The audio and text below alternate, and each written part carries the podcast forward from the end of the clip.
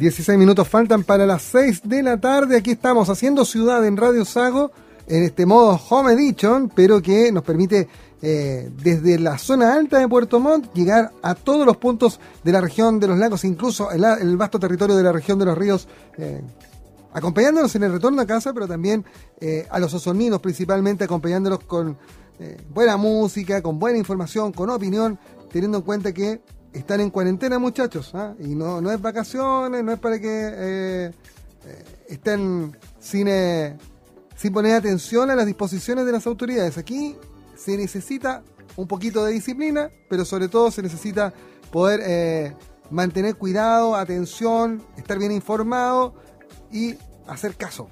¿eh? la única forma de evitar el contagio aquí es alejarnos un poquito. Somos seres sociales, pero no queda otra. En la línea telefónica estamos eh, ya dispuestos para conversar con el concejal de Puerto Montt, Héctor Ulloa. ¿Qué tal, Héctor? ¿Cómo estás? Hola Juanra, ¿cómo estás? Gusto saludarte, un saludo cariñoso a los auditores de Radio Sago. ¿Cómo estás?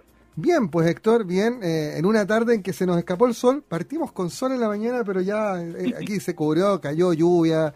Eh, pero bueno, esto es más cercano a lo que es el sur de Chile. hasta ayer. Estamos acostumbrados. Sí, claro. Estamos acostumbrados, sí.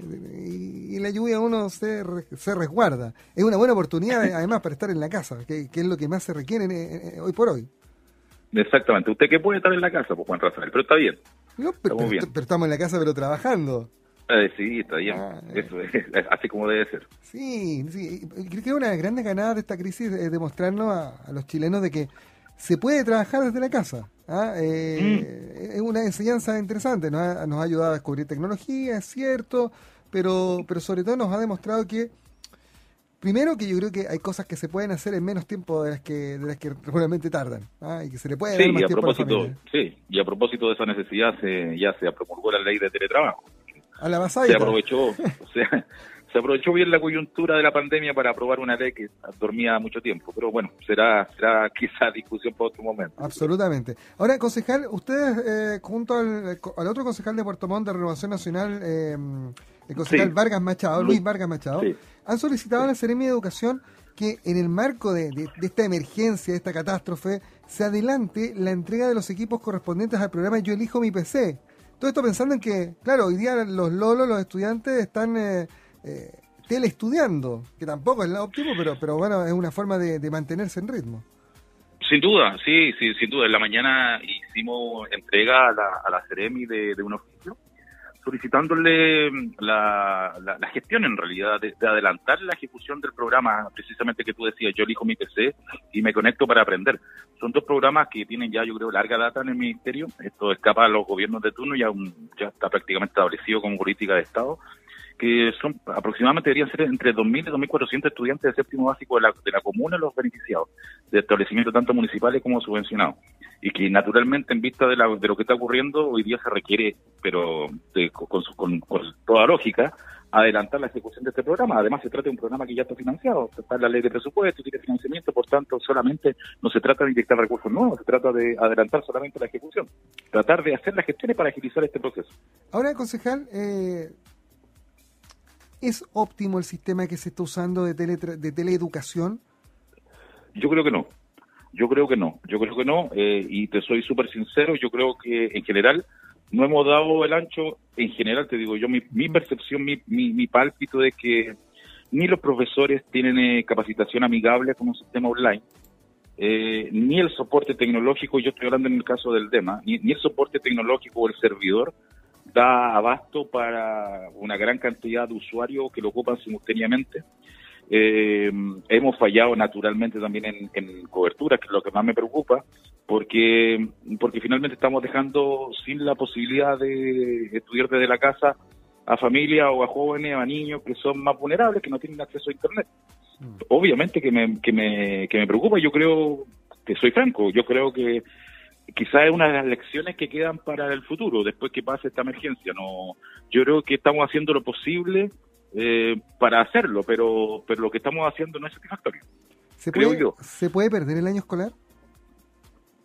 Porque, Mira, no soy técnico en educación. Pero acá Podría, podría mantenerse el estado de emergencia todo el invierno, hasta julio, agosto. Sí, yo, yo creo que lo que se viene obviamente no es, no es de rápida solución. Eh, yo, yo estimo que no, yo creo que hay herramientas todavía que utilizar, yo creo que hay que mejorar el sistema, mejorar los servidores. Acuérdate que hay dos sistemas hoy día, por lo menos en la región, Osorno, Puerto Montt, que me imagino que Osorno tiene su propia página del, de la, del Departamento de Educación, nosotros tenemos la propia página nuestra, pero hay una página del Mineduc a nivel central, que el, a nivel central eh, es muy buena la página, en todo caso tiene mejor soporte, pero tiene la gran ventaja en cuanto a cobertura que las empresas de telefonía eh, le otorgaron internet gratuito para acceder a esa página. Eh, situación que no ocurre con las páginas del, de los DEM municipales. ¿Me entienden? No, no tenemos esa, esa facilidad. Mm, pero en fin, eh, creo yo que mm, creo yo que hay que mejorar en su, en su momento, pero yo converso permanentemente con la autoridad de educación locales y, y, le, y le hago este planteamiento, que, que tenemos tiempo todavía para, para mejorar nuestra la, la plataforma que estamos usando. No debemos olvidar que el año pasado, Juanra, hubo más, o menos, tú, recordarás, cuatro meses que tuvimos paralización. Claro. aproximadamente. Entre los paros eh, previos y lo que vino después de octubre. Exactamente, entonces más allá de la legítima demanda que, uno comparte, pero uno no puede olvidar el resultado concreto, el resultado concreto que los niños no estuvieron en, estudiando. Ese es el resultado final. Y si ahora le agregamos estos meses de, para, de dificultades, no, no, no ha sido el último año fácil en, esta materia. Mm. Estamos conversando con el concejal de Puerto Montt, Héctor Ulloa, eh, que además es alcalde protocolar, ¿no? Tiene la primera mayoría, Héctor, ¿no? En la última elección. Así es, sí, sí, sí, efectivamente. Soy, soy alcalde protocolar que, bueno, para algunas ocasiones puede servir, pero pero en realidad uno siempre le gustaría tener mayores facultades que las que tiene. ¿Y, le gustaría dar el salto? Eh, yo sé, no es el momento, estamos pensando en No es el momento, para, la pregunta es un poco inoportuna, pero... Eh, no hay pregunta inoportuna. No, no, no hay pregunta inoportuna, puede ser. Pero pero sí, uno uno siempre piensa en que puede en que puede hacer las cosas, en que en que tiene una experiencia ya de dos, dos consejos o de dos periodos como concejal y por qué no pensar en, en lo que viene, pero pero hoy día yo he sido crítico de la gestión del alcalde en algunas cosas, pero hoy día no me puedo perder en eso. Hoy día estamos preocupados de, de algo muy superior que es eh, que es eh, aguantar con la con, las condiciones de seguridad que el Estado, el gobierno y el municipio puede otorgar a, su, a sus ciudadanos de la mejor forma posible. En ese sentido no, no, nos podemos perder el foco. Ahora, Héctor, eh, respecto de, y volviendo al tema de la pandemia, eh, usted es abogado y, recibe muchísima gente siempre en, su oficina. Mm. Eh, ¿Está preparado, me imagino, que ahora va a recibir un poco más porque con la crisis económica que se nos viene, que es innegable, esta pandemia va a generar una, un, arrastre de crisis económica no menor. Eh, el, tema, el tema de esta ley de protección al empleo que, fue aprobada esta semana en el Parlamento tiene todavía muchas zonas grises, tiene, tiene como situaciones no cubiertas. Tiene, tiene como todas, lo que pasa es que, que nunca había existido una ley de que proteja el empleo y que suspenda relaciones laborales. partamos de esa base. Es una ley novedosa desde ese punto de vista, que tiene como único objetivo paliar o zafar esta situación que es muy complicada y que ya se venía arrastrando prácticamente desde octubre pasado para muchas empresas, microempresas y emprendedores locales. Entonces, la, gran gracia, creo yo, a ver, primero, parto de de la base siguiente, creo que es una ley necesaria, muy necesaria en este momento, pero que es insuficiente. Pero primero lo bueno, es necesaria porque hay una zona de incertidumbre efectiva, evidente, que, mm, que muchas empresas y muchos empleadores y, la sociedad en general necesita que esos negocios eh, se mantengan en el futuro. Pero al mismo tiempo uno quiere que los trabajadores reciban la, mejor remuneración posible en estos tiempos de, crisis también. Entonces, la idea es cómo conciliar, la gracia de esto es cómo conciliar que la empresa no cierre y que al mismo tiempo los trabajadores reciban sus remuneraciones, ojalá en el monto, en, el mejor monto posible. Yo creo que de esa manera, de, alguna manera, esta ley viene a solucionar esa incertidumbre que había.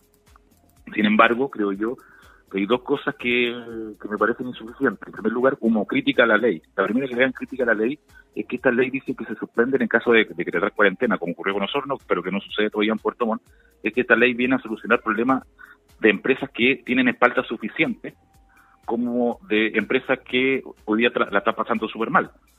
Entonces, yo hubiera sido partidario de una ley que viniera a beneficiar a aquellas empresas que realmente necesitaran de esta ley. No sé si me doy a entender. Pero hay empresas que tienen espalda suficiente para seguir pagando las remuneraciones que corresponden. Mm. No obstante ello, esta ley beneficia a todos.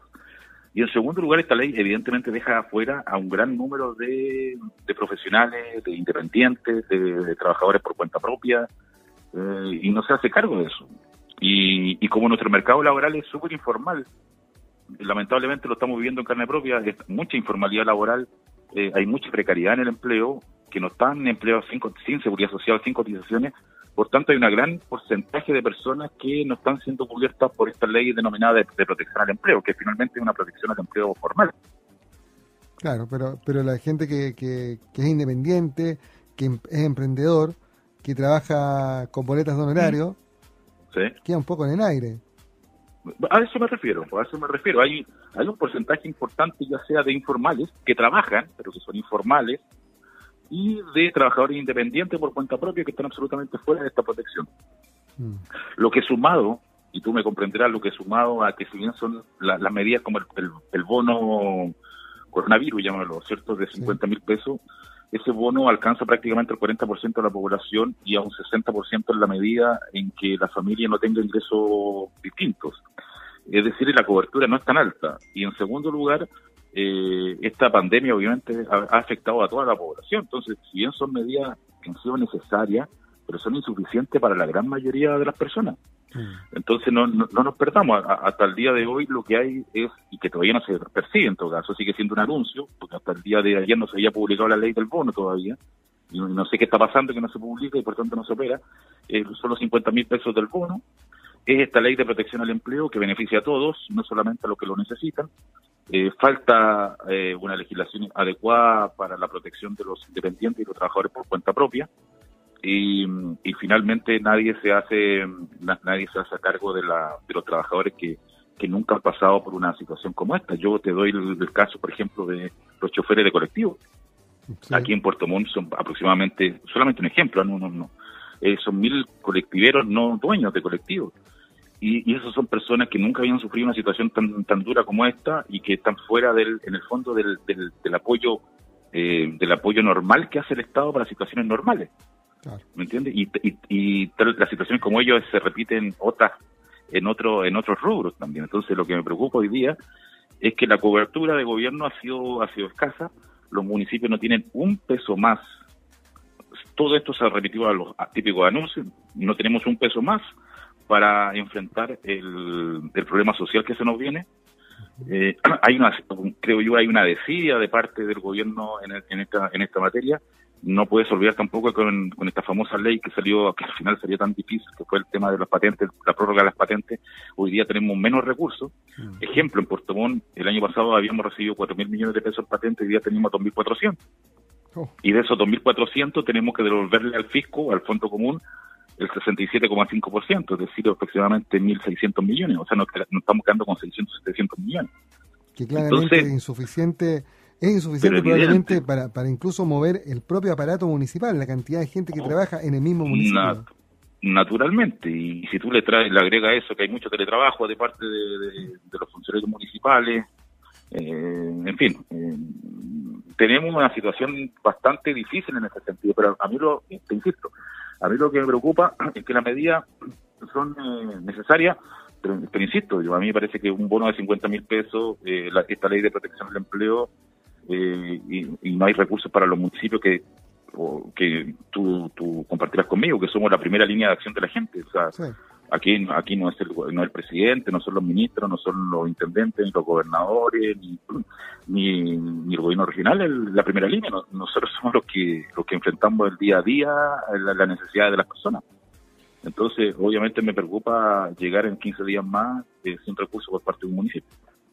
El concejal de Puerto Montt, Héctor Ulloa, junto a nosotros esta tarde haciendo Ciudad en Radio Sago. Que sea la primera de muchas conversas, Héctor, estamos en contacto permanente. Listo. Un abrazo. A tu disposición, Juan. Un abrazo. Muchas gracias. Chao. Chao, chao.